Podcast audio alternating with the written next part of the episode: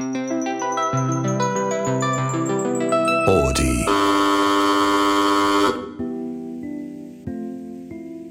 さんこんばんは。二村仁です。こんばんは。映画ドットコムエビタニです。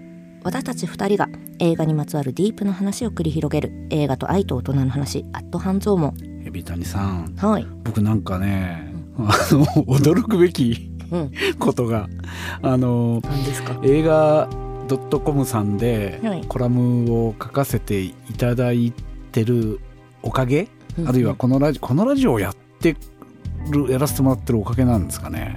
なんかあの 映画についてはい。喋ったりこう書いたりする人のはい。あの誰もが憧れるですね、はいはい。えーっと「キネマ旬報」という雑誌があるはい。じゃないですか。はい。あれでなんか星取り欄を7月から担当することになってしまいました。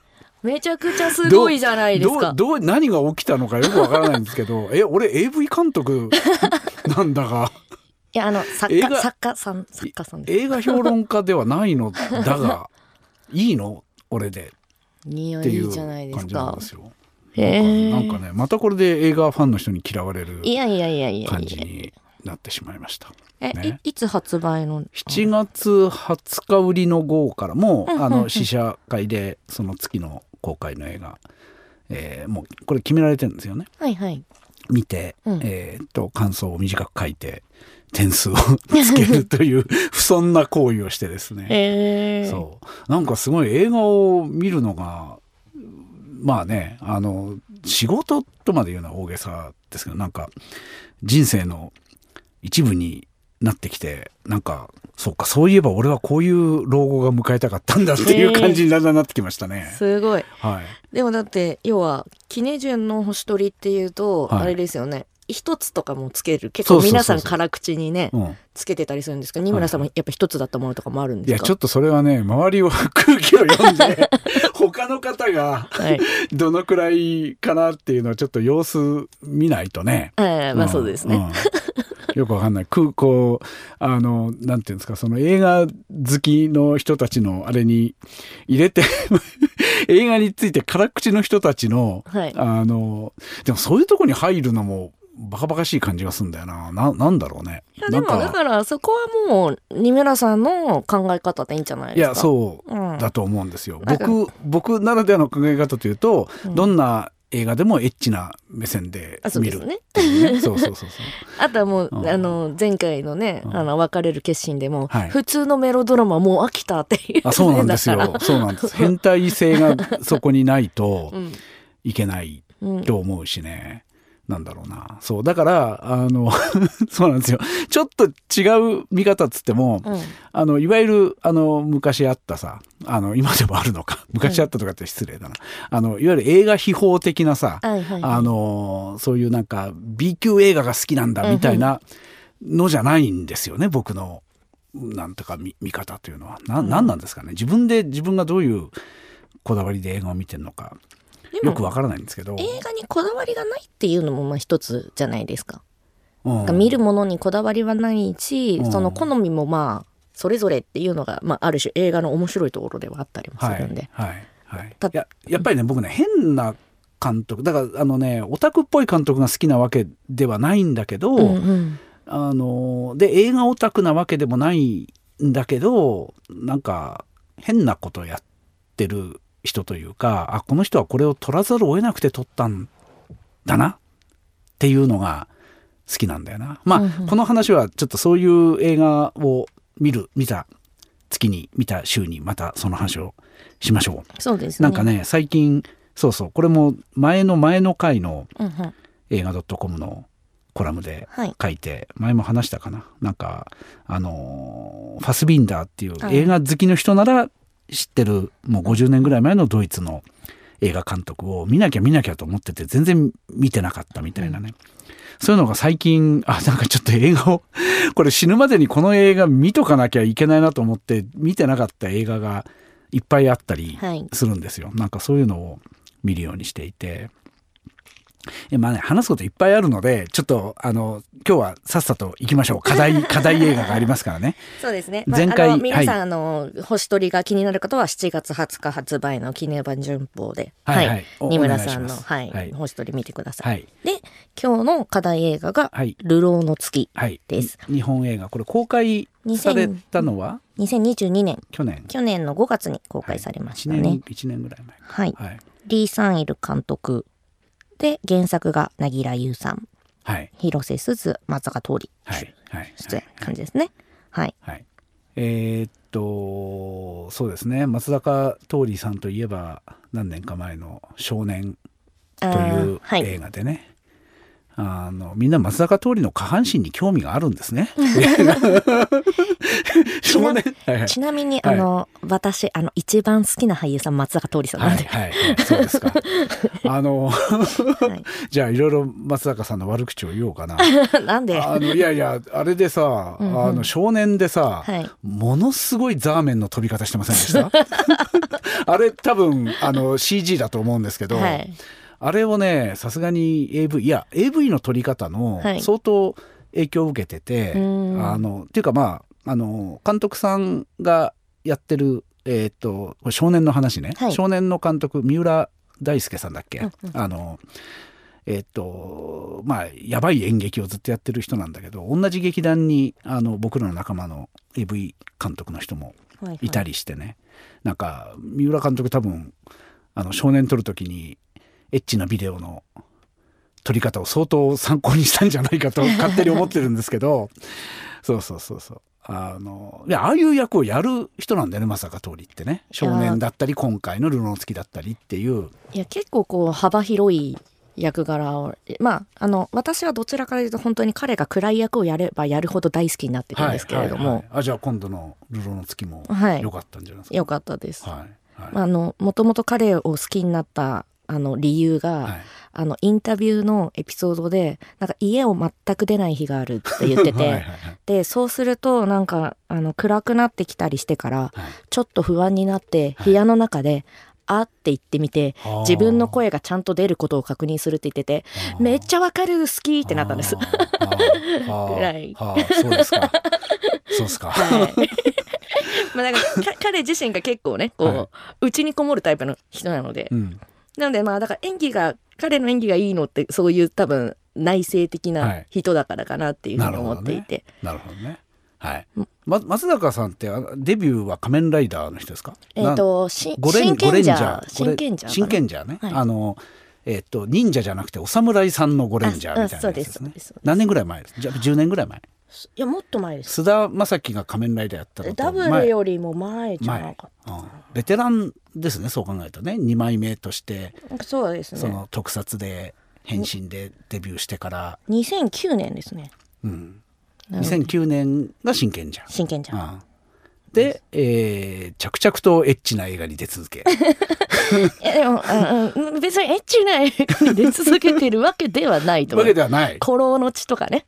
あコロのちやってましたね、はいコロのち良かったですね、はい、やってたりとか、はいまあミツバチと遠雷とかだとちょっとささびれたはあ、はあはササラリーマンっていうかであったりあとわ私は本当に好きになったあのドラマが「ゆとりですが何か」って。あ、ああれテレビドラマはい。で今度あの映画化されますへえへえ、なのでなるほどね。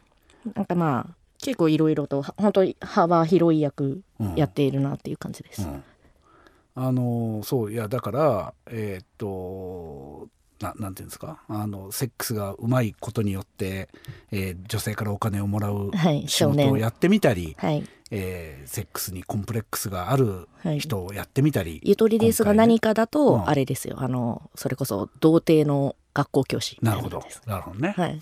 さまざまな性のコンプレックスを 松坂桃李を通して我々は知れるね。わけでわけですよね。はい。あのいやどどどうでした？えっとルローの月。いやもうめちゃくちゃ考えさせられうるん、なーっていうかな、エンディングもそうですし。ラストのね。はい。まあ要するに松坂さんの、はい。えっとななんていうの？正体って言っちゃいけないね。自分が心に秘めてうん。いたもの、うんまあ動機みたいなことがうん。分かるというかなんなんつったらいいんだろうね。まあまあそそういう衝撃のシーンが。あるし、うん。あとやっぱりあのすずちゃんが演じたサラサはい、もあれじゃないですか。要はもう一回被害者になってしまったら、うん。いくつになっても被害者で、うん。であの横浜流星君が演じた、うん。あの彼みたいなあれすごかったね。すごかったですね。うん。なんか、っていうのになんか支配されるというかああいう人にが近寄ってくる感じとか すごくなんか、あーってなんかまあわかるなっていう感じだったり、うん。あとなんかそのねやっぱ被害者になってしまったからもともとはめちゃくちゃ明るい子じゃないですか。うん。うん。その彼女がその明るさを出すと被害者っぽくないから明るくなれないみたいな、うん。常にかわいそうな子でいなきゃいけないみたいなうん。こととかがなんかあーなんかこうひまあ人のレッテルじゃないですけど、うん。なんか人が求められることうん。で、まあそれこそまあふみあの松坂さんが演じたふみうん。とかも要はもう一回ロリコンっていうのを貼られたら、うん。もう一生ロリコン。うん。で、まあ、加害者。うん。っていうのも、うん、まあある程度は仕方がないうん。事実うん。であるがうん。なんかそれが一体どこまで地続きでうんいくのか。かわいそうかわいそう被害者でありしかもなんかテレビのニュースとかになったみんなが覚えている重大事件のうん。被害者として一回マスコミにマスコミに出たっていうか被害者として報道されてしまったことで、広瀬すずはああやってまあ問題ある男であることがだんだん分かってくるんだけどまあ一応ちゃんとした会社で働いてる男とうんうん。同棲しながら、まあその実は問題のある男である。そしてなぜじゃあなぜその男を選んだのか、っていうところがまたその心の 穴の問題になっていくわけだけど、そうですね。あの映画の冒頭ではさあの、まあ、普通にファミレスで働いている。そこでやっぱり周りが気を使ってかわいそうだってしてるのか本人がほ本人はだって生き直していきたいと思ってるんですかねあの段階で。どうどうどういうふうに見た、あーでもスタートはうん。やっぱりその文と再会するまでは、うん。もう私に残されてる道はここだけっていう感じなのかなって結構思って要はまあ安定する場所というかその役割を演じてれば、まあ、自分の場所がこう揺らがない。画面には現れてないけど、うん。描かれてないけどまあ例えばファミレスの店長さんはいい人なんだろうけど、はいあの男からは横浜流星さんからは、うん。松坂桃李さんが現れる前からパワハラは受けてるよね。そうですね。モラハラ。モラハラね、はい。モモラハラ受けてるよね、はい。あのあの恋人間うの、ん。かわいそうなお前を面倒見てあげてるの俺だぞみたいな。うんうん。でそれに引き寄せられてだからそれをまあこれね非常にデリケートな話で、うん。えー取り出して論じること自体が難しい話でだからこそああいう一本の映画になっていて、この事象はこうこの事象はこう世の中においてこうみたいなことをうん。分かった気になって喋ってるとたちまち炎上するので、うん。あのそう特に分かった気になって喋っちゃいけないうん。ことだと。だからこういう心の問題っていうのは複雑な映画、あの何がこうすればよかったのにっていうふうにさ、うん。明らかに事件が起きて、えーそれは社会が悪かったとか本人が、まあ、本人が悪いなんてことはないんだけどね、うん。なんかこうすればよかったのにとか、えーいやそれは世の中が悪いんだよとかマスコミが悪いんだよみたいなことをさ簡単に言えないじゃないですか。何事も。何事もっていうかな。特にこの映画でもうそれぞれのキャラクターが描かれている。そうですね。あの彼女が思う通りにいかないと殴る男っていうのも実家に帰るとさうん「いやあおにお兄ちゃん」って言われたっけ、うん。あの妹が言うのかな？あ親戚の娘なのかな？ちょっとよく覚えてないけど妹か妹かな、うん。いやあの人はああいう人だからうん。前の彼女もなんか問題ある。あれもすごいさなんていうの？はっきりとうんいやかあの兄に問題があることは私は分かっていてそこに引き寄せられるあなたも大概だよねみたいなことは言葉にはしないけど、うん何なんだろうねあのあのこう人間のどうしようもなさっていうかさ。まあ、まあだからあの横浜さんが演じたおあのりょうくんは、多分愛着し障害じゃないですか障害。なんかそのまあじ多分あんなにちゃんと多分エリートで、うん。仕事もちゃんとしてて、うん。みんなからも頼りになる長男であり、うん。なんだけれどもうん。多分自分にすごく自信がなくて、うん。その自分、えー、と人が離れていくことが耐えられないから離れていかない女を探すというか。それはなんでそうなったんだっけ？お母さんが死んじゃったの？お母さんが出てっちゃったんだっけ？あの田出舎の家てっちゃったんでしたっけね。うん、田舎の家でそれに耐えられなくてお母さんが彼を捨てたのかな、だけど彼はああいう田舎の農家のうん。ちゃんとしたまあちゃんとしたある面から見たらちゃんとしたある面から見たらまあすごいうん。家父長制的なところでそうん。うん。男の子が残されて育っちゃってまあそれもなんだろうこうなったからこうなったっていうそこは実はリズムではなくて、うん。人間ってこうなるよねうん。みたいな感じで、えー描かれていて、うんいや難しいんだよ。心の問題がさ犯罪に結びつく時ってさこう映画の中でこの加害者はこうだからこういうことを隠れてやってしまう。被害者は自ら進んでこういうことだから被害を受けに行くってさその理由を言っちゃったらもうなんていうのおおしまいっていうかさ、まあでもだだからこそ映画だからできるんだよな。映画だからできる。いやあのプロファイリングっていう考え方はい。はあるじゃないですか。はい。まあそのねあの事件の起こったことからはい。原因を探る。はい。はいでまあそれはできると思うんですよ。要は、まあ、今回で言えばそのまあまありょうくんがサラサちゃんを殴った理由はい。はこうである。はい。っていうのはそうなんですけど、じゃあああいうふうに育った人が全員そうなる。とはまた絶対違うしそそれはふみくんもそう。う、うん、ふみくんもああいうま体あ体。うんに生まれたからうん。絶対ロリコンになるとか、うん。そういう話ではないし、あの愛をねちゃんと育めないみたいな話でもないと思うんですけど、うん。だから結局映画って、うん。まあ絶対的な事象があるから、うん。それを紐解くと、まあ、そこに行き着くっていうのは絶対的にあるんで、うん。まああのまあそこの関係性があるんですけど、うん。まあそれは別に、まあ、この映画の中の一例であるっていうだけかなっていうふうな、それをただそれがなんだうん。世の中でニュースとして伝わっちゃったりさ、うん。映画もあのすごくヒットしちゃったりすると、うん。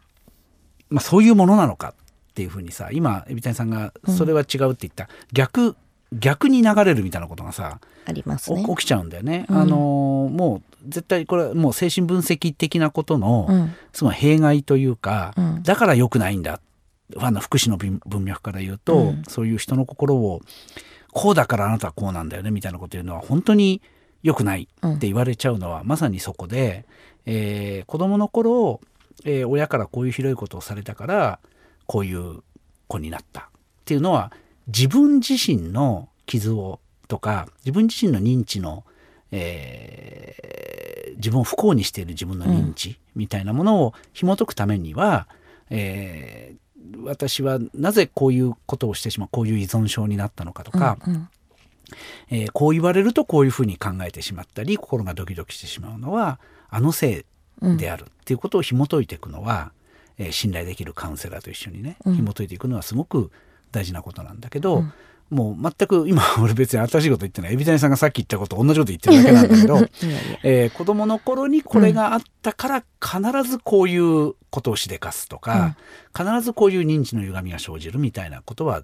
絶対に絶な。くて。うんなぜか、でもこれ、これも実は非常にやばいことを言っていて、同じひどい目にあったのに、こういう心になる人とこういう心になる人ってはっきりいるうんん。だよね。それって今、なんかレジリエンスっていう言葉で説明されてるっぽいんだけど、うん。あの、何？ぐーっと曲がったものがまた元に戻る力みたいな、な治りやすさみたいな。治るって言い方もよくないのかな、なんていうんだまあ形状記憶みたいな話ですよね。うん。ある程度元の形に戻る。ある痛めつけられ方をした時に、うん。必ずこの形になるとは限らない、うん。いろんな元に戻りうん。方があるんですよ人間の心ってね。だからまあと難しい。うん100%同じ状況ってありえないじゃないですか。うんうんいろんな諸条件うんだから、まあ例えばまあまあ両親がうんうん早くに亡くなったっていうのは共通のことで、そうその後にどうなっていくかはまたバラバラだし、うん。そこでじゃあ同じ施設に預けられたからって、うん。そこで築けうるん。人間関係であったりとか、まうん。あその人の持ってもともと持っている性格だったりとかっていうことも全部が違うから、はい。あのもう双子だって、ね。そうなんです。そうなんです。一致することなんてありえないんだから、はい。なんかこうなっててお前もその状況似てるからこうなるよなんてありえないでしょっていう感じなんですよね。あとだから、うん。ももちろんあのその精神分析的なね、うん。自分を遡って考えることも本人が遡りたいから遡るべきであって、うんうん。周りの人間が「あお前がこうなのは片親だからだ」みたいなことをうん。絶対言っちゃいけないっていうか、なんていうの？怪物でありましたね。そうそうそうそう。それですよ、ね。それです。うん。あの今日の放送を聞いてる人が怪物見てるとは限らないんでね。もういいか。いいよね。いやだから、うん。本当そうそれが差別を生んでるっていううんことですよね、差別も生んでるし差別だけだったら差別は良くないっていう運動が、うん。まあ今はあるから、うん。まあ、ままだいいとは言えないんだけど差別ももちろん良くないんだけど、あのむしろ良かれと思ってさいやーいやだからそのメメサイアコンプレックスですよ。あなたは、だからそれ横浜流星君がやったあのひどい男と同じことになっちゃうってことですよ。そうですね。こういう苦しみを持ってる人でしょ？それは子供の頃こうだったからでしょ？だったら俺が助けてあげるよ。助けてあげる。そうそうその助けてあげるよの裏側に俺から逃げないよねっていうのがあるっていうことでしょ、今回ねはっきりセリフで描かれていたのはね。そうですね。あまあなんかすごい今真面目な話をしてて、ーうん。急にあの二村さんみたいなこと言いますけど、はい。今回の横浜流星めちゃくちゃエロかったですね。あのさだからなんていうの？あのささいわゆるさ、はい。そのちゃんとそのママゾヒストとの、えっと、相互依存関係に慣れている、うん。つまりフェチとしての SM ではなくて、うんうんうん。もう本当にその暴力としての、うん。だからサディズムですらないと思うんだよね。だって、うん。殴りながら泣いてるみたいなとこがあるじゃないですか。まあなんかあの DV 男っていうのでよく聞くやつですよね。せっかくエビタニさんがエロい話を始めたのに俺がまた真面目な話をしてて申し訳ないんだけど いえいえ。それをエロいと思う感感性ははい。すごくよくわかる。よくわかって、それはやっぱり映画で味わうものだよね。本当にそれがでもねうん。だからそ魅力的なんですよおそらくね。うん。その人を殴るとか、うん。人に甘えるっていうことも依存症なわけでしょ。うん。そうするとさ殴られてる側がさあこれ私が殴られなきゃいけないんだうんうん。っていうそこも、えーっと相互依存ではない共依存関係になっていっちゃうんだよね。ね。お互い落ちていってしまう関係になるんだよね。っていうところまで分かって彼はあの演技をしていたんだとしたらいい役者ですね。いやいい役者ですようん。結構今横浜流星くんいろいろいい映画も出ているんでちょっと注目してます。なるほどね。すごイケメン役者として意。外とイケメン好きだったんでえすね。。私めちゃくちゃイケメン好きですよ 知らなかった。まだまだエビタニさんのことで知らないことが半年ぐらい映画について一緒に喋ってますけど知らないことがいっぱい。もともとジャニオタですから。そうでしたか。そうだったんですね。はい、じゃあその辺のまあいいや、また変なこと言いそうになった。えっと、はい。なんだっけ、えーっとそうそうそう。殴る男のやばい魅力みたいなね、そこを演じていた。えーあれなんだっけ？なんか言おうと思ったのに忘れちゃった。まあいいやまた思い出すでしょう、はい。えっ、とそう。皆さん熱演でしたね。そういう意味では。ね。ああそうそう。一つあったのは思い出した、一つあったのはあの心のななんていうの？あのもう張り裂けんような張り裂けんばかりの演技はいいのだが、はい。マンションの郵便受けの前で、えー DV 働く時は、はい。あんなでかい声出さないだろう っていうリアルに考えたら人から気づかれないように相手にまあでも傷をつけるのがあれもう逃げちゃったから、うんももうう心が抑えられなくなってんだよね。っていうタイミングではあったと思いますね。うんうんうんいやあそあそこをねあの彼女に多部未華子さんにはい。聞かれてるっていうね。はい。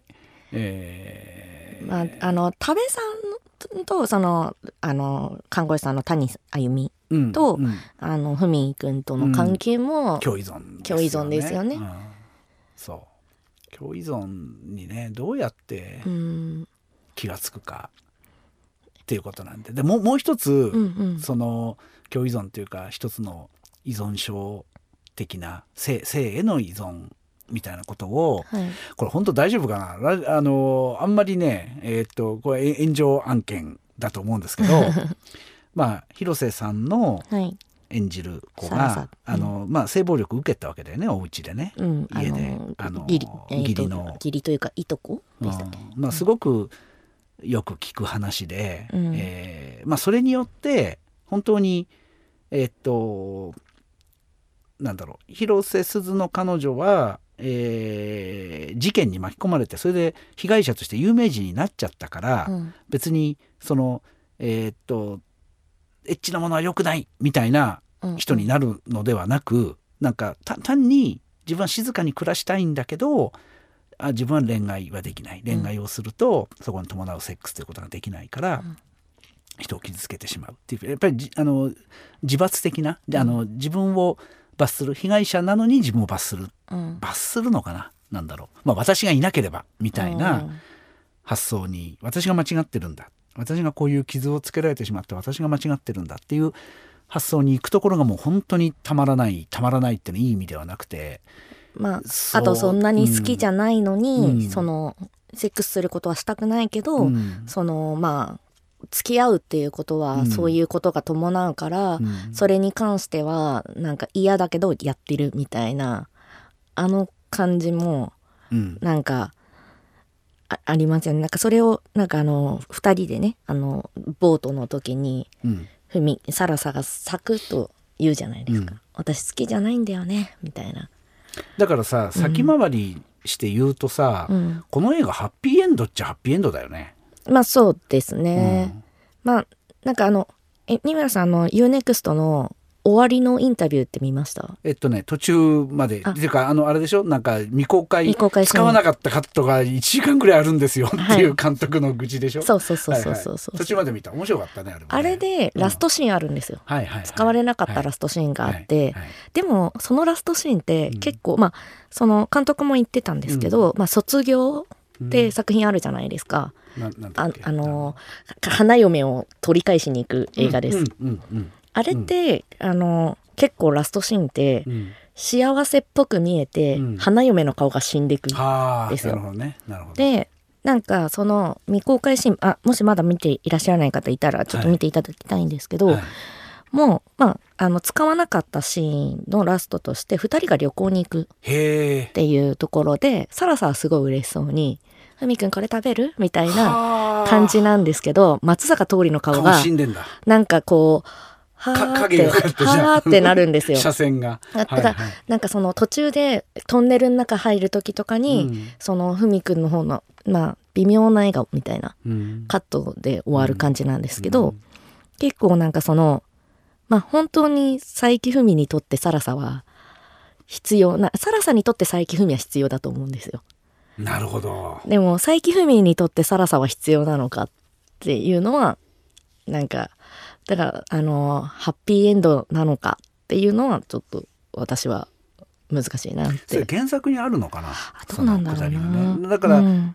あれでしょ？原作に忠実に台本書いて台本を忠実に映像化していったら3時間超えに4時間って言4っね。時間になっちゃったから 泣く泣く切ってうんうんうん。今の形になった。で聞くと確かにあのまあ切っていったシーンは結果打足であるうんうん。場合があるから、っていうかさそれを言うんだったらまた全然関係ない話を言うけど江本明の出番がなんであそこだけだったら全然 なくても良さそうなもんなんだよ。一箇所出てくるから気になっちゃってさ、あのお店って要は上も下も江本明さんもともとの多分そうアンティークショッ。プで、うん。ほんで行くあてのない松坂桃李にうん。コーヒーを入れないっていう。出るうんわけであって、オーナーは江本明だよねな気はしますよね、うん。なんかあんまりなんで出てきたのかよく確かにわかんないそう。いやまあ江本さん立派な役者さんで日本映画には必ずちらっと出る、もう。あとえそれこそあのうん息子たちもね、そうそうそうそう。めちゃくちゃ出てる出てるから切るに切れなかったのかもしれないんだけどあのあと江本さんの別の芝居を撮っててでもあの店のオーナーだとしたらさ壁にもうドアに落書きされたりしたとこにさいてもおおかしくないっていうかあの店がもう潰れてはいないんだけど松坂通りが、うん。なんかでも途中からうん。下の店番も時々してませんでした、してるよね。だからなんかなくなっちゃったのかなとかちょっと思ってその辺も多分原作にはちゃんと書いてあってちょっと原映画作よくわかる よくわからない、うん。あのよくわからないとか多いので確かに切るとそういう問題が出てくるわけなんだが、うんそう。えーっとなんだっけ。そう。だからそうもう本当にその編集によってねこのはい撮ったこのカットを使うか使わないかによって印象はズバッと変わる。うん。僕があの完成版を見た感じでその使わなかった最後のカットはい。というのを見ないでいやこれハッピーエンドってあまりにもひどい話なのでひどいっていううんうんか大変な話なので、その大変な話の中に要するに、えー、と性的に結ばれることだけが幸せではない。うん。あのセックスにあの嫌なことがあってセックス嫌いになってる人と、うん。えーセックスができない体に生まれたうん。っていうことになっている人とが、えー、2人で、まあ、流浪の月ですから、二うん。2人で旅をしていくみたいなのはそね。うん、それはいいいいことであって、うんえー結ばれることだけがいいことではだからそれは、うん。あの前回の あのメロドラマそうそうそう、はい。メメロドラマってどうなのっていううんあのね最後結ばれないメロドラマってさ、うんうん。なんか別にセックスしときゃいいのに結局セックスしないところでああだこうだ言って あいつを理解してるとかしてないとかあの苦しみやみたいなところで、うんうん。何イチャイチャしてんだっていうのが、うんうん。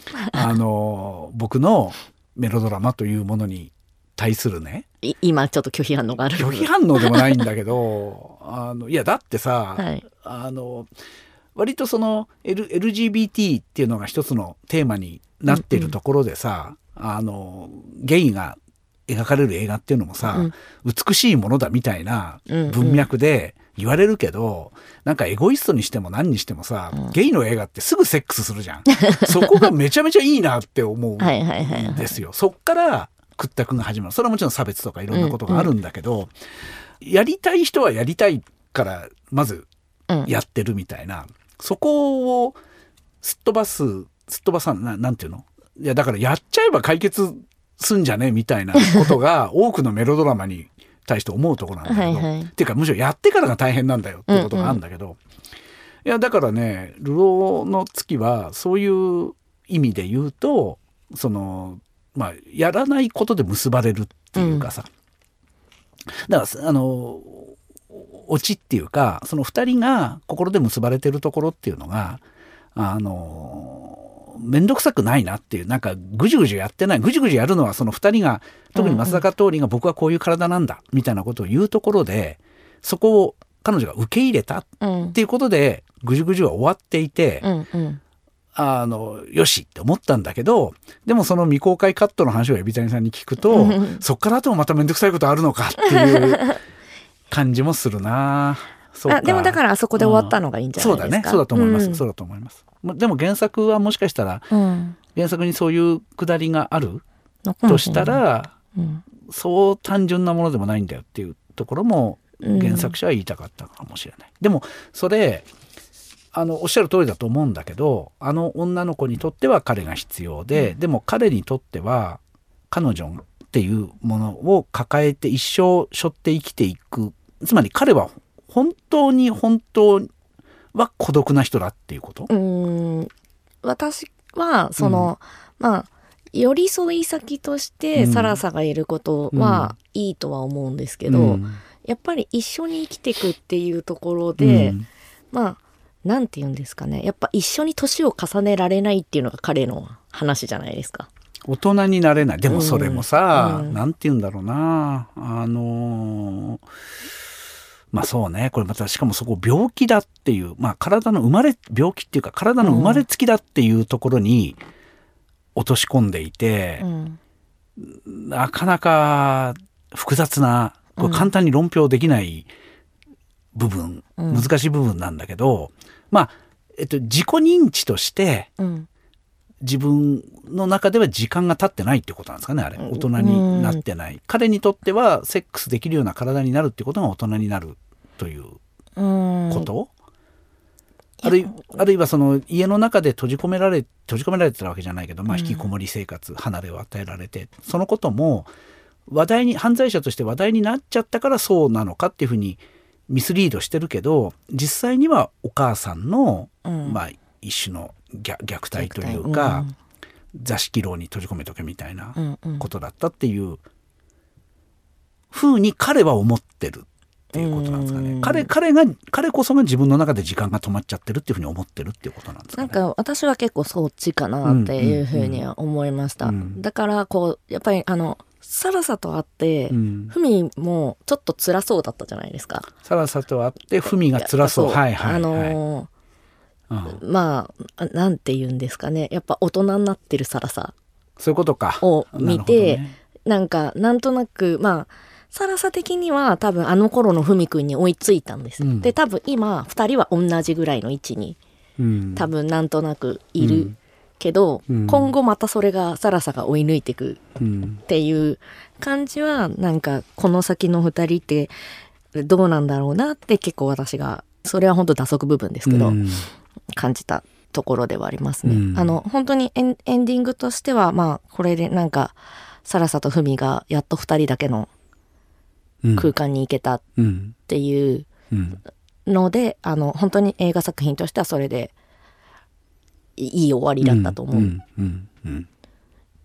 っていう感じです。はい、僕 僕は、うん。そのなんだろう非常に難しいテーマ、うん。最後が病気だったっていうことがお病気っていうか体質だったっていうことが、うんうん。オチみたいにまるで描かれていてしかもあの松坂桃李さんがフェイクのおちんちんまでつけて、えー衝撃のシーンみたいにななってるけどそれは実はなんていうの？まあもちろん衝撃なんだけど、えー、なんなんなんていうのかな？そうひ一つのエクスキューズというかさ、あのいや僕が思ってしまうのはやっぱりそのロリコンとは何かうんっていうことで、そのおちんちんの大きさとかと関係なくロリコンっていうことが今ものすごく悪いことうん。だとされていてそれは当たり前なんですよ。うん。あのど性的な同意を取れない、っていうかあの大人が子供に欲望を抱くっていうこと自体うがん。非常に卑怯なことであるっていう考え方があって僕もそう思うので、はい。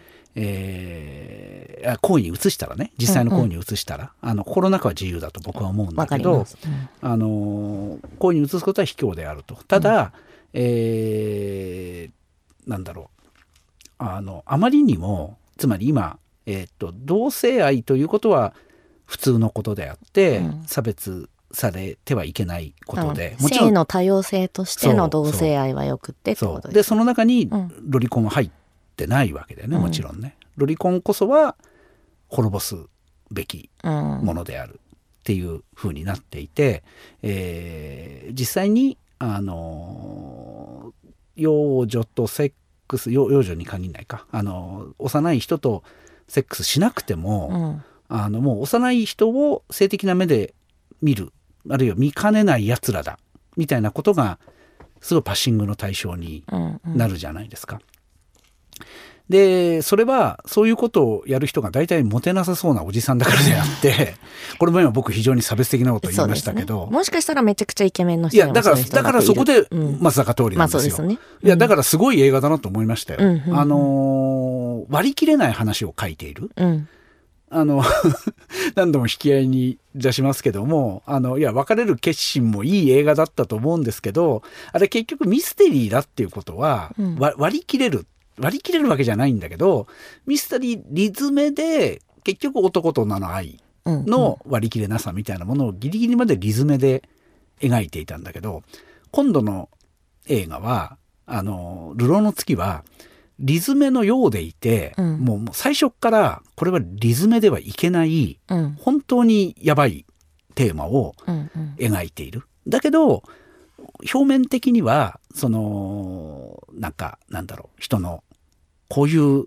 子供の頃被害を受けたからこういうふうになって、うんうん。で事件も起こしてしまったりするけれどもそのことを差別してはいけないとか一旦事件が起きるとマスコミって怖いねとか、うんうん。いろいろリズメでいける、えー世の中で批判するべきネタがもうてんこ盛りになっていて、うん。えー社会問題を扱った映画のように見見えるんですよ。ルックがね。うんうんうんうん。だけど 本質のところで普通にやっぱりフィクションの形じゃないと触ってはいけないうん。相当人間っていうもののややばいうんところ、いいとか悪いとか言えないことが描かれていてそれは実は僕怪物もそうだったと思うんだよね。うんあのー議論ができそうで実はもう議論ができなくて映画見るしかないうんネタみたいなものが真のところにある。うんうんそうある種その前に見たソフトクワイエットとかもそういう感じですよね。そうね。まあソフトクエイトは言いたいことが割とまあまあ明ら明確ですけど明らかうん明らかなんですよ。あの弱弱者をこう攻撃するうんことが間違っているっていうその中で、えっとじゃあ差別する側みたいなとこにも寄り添いはしないけど描くっていうことうんうん。をやってっけど、いや怪物とかルルロローの月の月とかは、もう一段うん。哲学的とか言うとまたちょっと哲学とは違う言葉なんだけどなんていうのかななんか本当にあのー考えることが非常に難しいところうんうん。にもう多分それは原作者がっていうことなんだと思うんだけど、うんもう最初からふ踏み込む。別の言い方をすると松坂桃李が実はチンチンが小さかったっていうことを松坂桃李がじゃないよ ふみくんですね。ふみくんがねはい。そのいやそのことってあんだけの物語っていうかあんだけの悲劇とかいろんなことを用意しないと、描けないもんだでしょふみくんのあのうんうん。苦しさみたいなことっていうのはさ、うん。広瀬すずの彼女も苦しいけどふみくん苦しいよね。苦しいっていうかなんだろうな。でそのことって決して現代の世の中では、うん。えーピックアップされない苦しみうん。なんだよなっていうようなことを思いました。問題作だと思いました。でも確かに今あの聞いていて、うん。やっぱりあのーすすずちゃんの方の、うん。サラサの方の苦しみって、うん。多分結構想像できる。うん。いろんな人が。うん。でまあ想像でしかないですけど、うん。でもふみくんの方の苦しみってうん。やっぱり想像をするのがうん。難しいうんから、なんかそのねなんかやっぱりだからこんだけのいろいろな事象であったりうん。ことがあったりして、このサラサっていう人を用意したからこそふみくんの苦しみが見えるとかそうね。そういう部分がうん。やっぱありますよね。うん。なんかサラサの苦しみがみんなが共感できるというか、うん。共感しやすいからそのサラサと同じぐらい苦しんでるふみくんっていうものに苦しいんだなってなんか思えるというか。さらさに起きてる事件は、あうん。これインターネットのニュースで見たわとか、うん。心理学の本でケアの文脈で見見見たわとかツイッターでよく言われてる話だわみたいな、うん。あの決して、えっと、平凡な話ではない重大な話なものすごく重大な話なんだけど、まあインターネットやってれば目に入るうん。嫌なことうん。じゃないですか。あの彼女に起きた、うん。彼女の身の上っていうのはね。うん、そうだからすごい巧みな物語うん。だなと。でもちろん広瀬すずをそういうなんていうの？あの狂言マシン使ってるわけではなくてあそれうんそれも大変重大な問題だっていそうことをやりながらね。うん、いや今回のですねはい。収録はですねはい。あの海老谷さんが松坂桃李をエッチな目で見てるということがよく分かってですね。そして元ジャニオタだっていうことも分かりましてい。ろいろですね。あれなんか私の性癖さらした回でした？なかなかね い。ろいろ難しい真面目な話をしていても人っていうのは分からないもんですねっていうことが分かった回でした。なんのこっちゃ。はい。ぜひあの皆さんのはい感想であったり、はい性癖であったりこの俳優が好きだみたいなもあのも、のね、性癖で見るんですよ、映画は。性癖で見る、見ないと、例えば怪物はわからないですよ。怪物のようなね。じゃあちょっと次回は、あの、怪物のような、しかもこれはネタバレとかではなくて、最初からそういう映画であるっていうことが割とわ前提になっている外国の映画を見ましょうか。もうじき公開。はい。クロース。クロスというこれどこの国の映画なの？俺見たんだけどなこれこれフランス語で喋ってた？制作？がベルギーフランスオランダ。なるほど。合作ですね。なるほどね。うんなるほどね、舞台はあれどこの国の物語なんだろう？とにかくヨーロッパの田舎で、うん。えー農家で、えー生まれ育った一人の美少年とですね、うん。まあ親はインテリなんだと思うんですけどあのやっぱり田舎にいる、うん。あの美少年が2人で一つの小学校のクラスで同級生になる話です。クロース。はいはい。という作品ではい。7月14日はい。劇場公開です。はい、これもまああの、物語の中で重大な事件が起きるので、えーそこのネタバレありで話したいので、はい。ご覧になってから次回の放送を聞いてください。はい、あの美少年2人に悲しい出来事が起きる映画ですね。まああの怪物をご覧になった方は怪物と似てるとこ似てる？うーん似てるところがあるのかな？あるって言えばあるのか。まあちょっとその、私たちも多分怪物と絡めて話すと思うのでですね。ぜひあの次回聞くまでに怪物とクロース両方チェックしていただいて、はい。はい見ていただければなと思いますので、これは劇場で公開されはい、るんですよね。あのこれから今週末ですね7月14日の金曜日からはい、となりますので、はい。ぜひ見てください。で、はい。ハッシュタグ映画半蔵門で感想もツイートしていただければ番組で紹介できたらなと思いますので、よろしくお願いします。いや映画は性癖ですよ。あので少年なんてさ松坂桃李のお尻を見るための映画ただですよ。少年少年そんなにあそうですか？い。まいちいまいちいまいち、はい。女とやってる松坂桃李にはやりまくってる松坂桃李にはあまり興味がない。あの本当暗い役が好きなんで 松坂桃李は。いや少年ってあれセックまあまあスすればするほど暗くなってくるまあ、話じゃない暗いんですけど、うん。暗いんですけど何ですかね。そんなに私はあの好きな作品かと言われるとそんなに。ああでしたまあザーメンの飛距離がすごすぎたからね。いやもうなんかそそこのシーン覚えてないレベルですそうそうですか。そんなシーンあったっけありましたよ。はいありましたよ。俺の妄想かな、もしかして。俺劇場で見たんだけど、俺の妄想だったのかもしれない。はいまあそこがまあ二村さんの性癖ということですねそうですね。松坂桃李がすごい長距離飛ぶ男だったらいいなっていう妄想なのかもしれないですね。ねはい。はい。えーそんな感じです。はい。次回は7月の26日にはい配信となりますので、はよろしくお願いよろししますくお願いします。はい。では映画と愛と大人の話アット半蔵門ここまでのお相手は映画 .com エビタニと二村仁でした。おやすみなさいおやすみなさい。Audi.